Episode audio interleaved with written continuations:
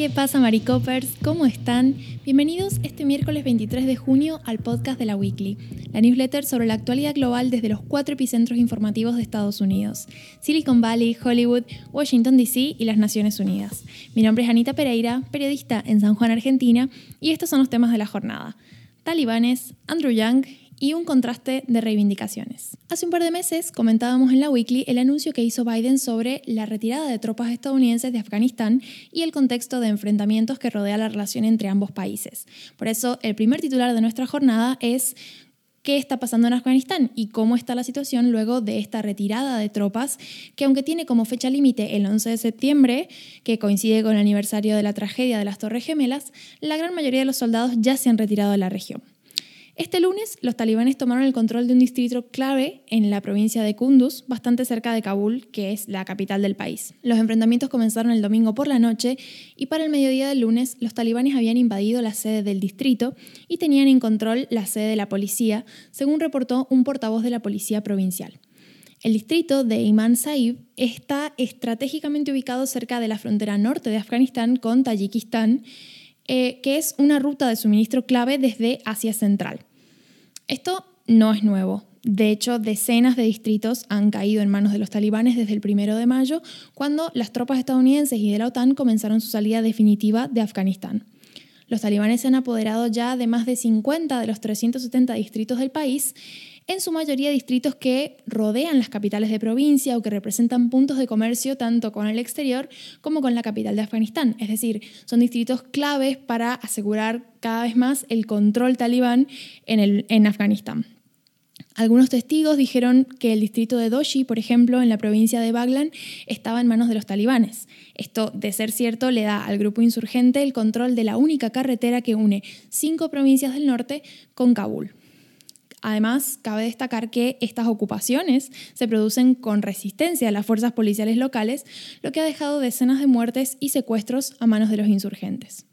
La jefa de la Operación de Ayuda de las Naciones Unidas en Afganistán, Deborah Lyons, expresó una fuerte preocupación por los logros de los talibanes en el contexto de la retirada de las fuerzas estadounidenses y de la coalición.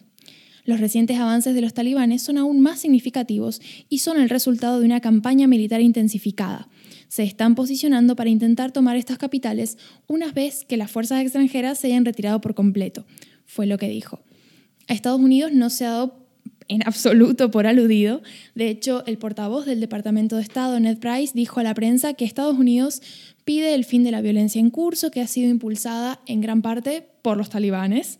Dijo, seguimos creyendo que un acuerdo negociado entre la República Islámica y los talibanes es la única forma de poner fin a 40 años de guerra y de llevar a los afganos la paz que tanto buscan. El secretario de prensa del Pentágono dijo, por otro lado, el lunes que el secretario de Defensa, Lloyd Austin, ha revisado eh, regularmente la retirada de Estados Unidos, que sigue en marcha, y que la operación va a finalizar, según lo previsto, a principios de septiembre. Finalmente, Joe Biden se va a reunir a finales de esta semana en Washington, D.C., con el presidente de Afganistán, con el objetivo de reafirmar la ayuda financiera y humanitaria de Estados Unidos para apoyar al pueblo afgano, incluidas mujeres, niñas y minorías afganas, según dijo eh, la Casa Blanca.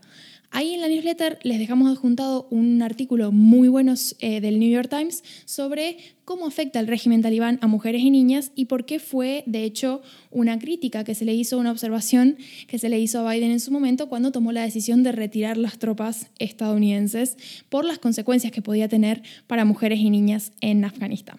Pero bueno, sin más dilación, nos vamos al segundo titular que nos lleva directo a Nueva York, donde Andrew Young, eh, un emprendedor, aceptó la derrota este martes en las primarias demócratas de la alcaldía de Nueva York, una que todavía no tiene ganador pese a que hay un claro favoritismo del moderado Eric Adams. Young empezó la carrera como el favorito, pero se ha ido desfondando en las últimas semanas por un cúmulo de polémicas y meteduras de pata que no ha sabido superar. Las primarias estrenaban este año el sistema de voto preferencial, así que no se esperan resultados finales hasta dentro de unas semanas. Aún así, Adams terminó el primer recuento provisional con una ventaja bastante considerable. Adams es ex agente de policía y actual presidente del distrito de Brooklyn. Ha destacado por poner la lucha contra el crimen como una de sus principales prioridades. Y de hecho, el aumento de violencia preocupa a los neoyorquinos desde hace meses. Hemos hablado en, la newsletter sobre el aumento del índice de criminalidad y bueno, lógicamente esto le, le ha servido a Adams. Por otro lado, las candidatas Catherine García y Maya Wiley, esta última apoyada por Alexandria Ocasio Cortés, están esperando que el recuento de votos por correo y de los segundos, terceros, cuartos y quintos votos del resto de candidatos puedan acercarlas un poco más a Adams, aunque eso parece bastante improbable. Finalmente vamos a hablar de Carl Nassif, que es el defensa del equipo de fútbol americano Las Vegas Riders y se ha convertido esta semana en el primer jugador en activo de la liga NFL en anunciar públicamente que es gay. Dijo, solo quiero tomarme un breve momento en decir que soy gay. Creo que la representación y la visibilidad son muy importantes. De hecho, espero que algún día videos como este y todo el proceso de salir del armario simplemente no sean necesarios. Pero hasta entonces voy a hacer lo posible para ser parte de cultivar una cultura de aceptación y compasión. Nasib dice haber estado agonizando acerca de este momento en los últimos 15 años y anunció una donación de 100 mil dólares a The Trevor Project, que es un grupo sin ánimo de lucro dedicado a la prevención de suicidios de jóvenes de la comunidad LGBTQ. Esta revelación entra en un gran contraste con la polémica en Europa después de que la ciudad de Múnich pidiera iluminar el estadio Fútbol Arena München con los colores de la bandera arcoíris en el partido entre Alemania y Hungría en la Eurocopa. Unión de Federaciones Europeas de Fútbol, UEFA, rechazó la petición con motivo del contexto político, ya que el gobierno ultraconservador de Hungría acaba de pasar una ley denunciada como homófoba por multitud de grupos de derechos civiles. Ahora, multitud de estadios a lo largo de Alemania piensan iluminarse con los mismos colores y el alcalde de Múnich ha anunciado que llenará la ciudad de banderas LGBT en respuesta a esa controversia. Como bien saben, tienen algunos links en la newsletter para expandir un poco más las noticias si alguna les ha llamado la atención en particular. Y siendo casi la una de la mañana, me retiro. Es todo por mi parte. Espero que tengan un muy lindo miércoles y nos vemos mañana de nuevo en el podcast de la Weekly. Adiós.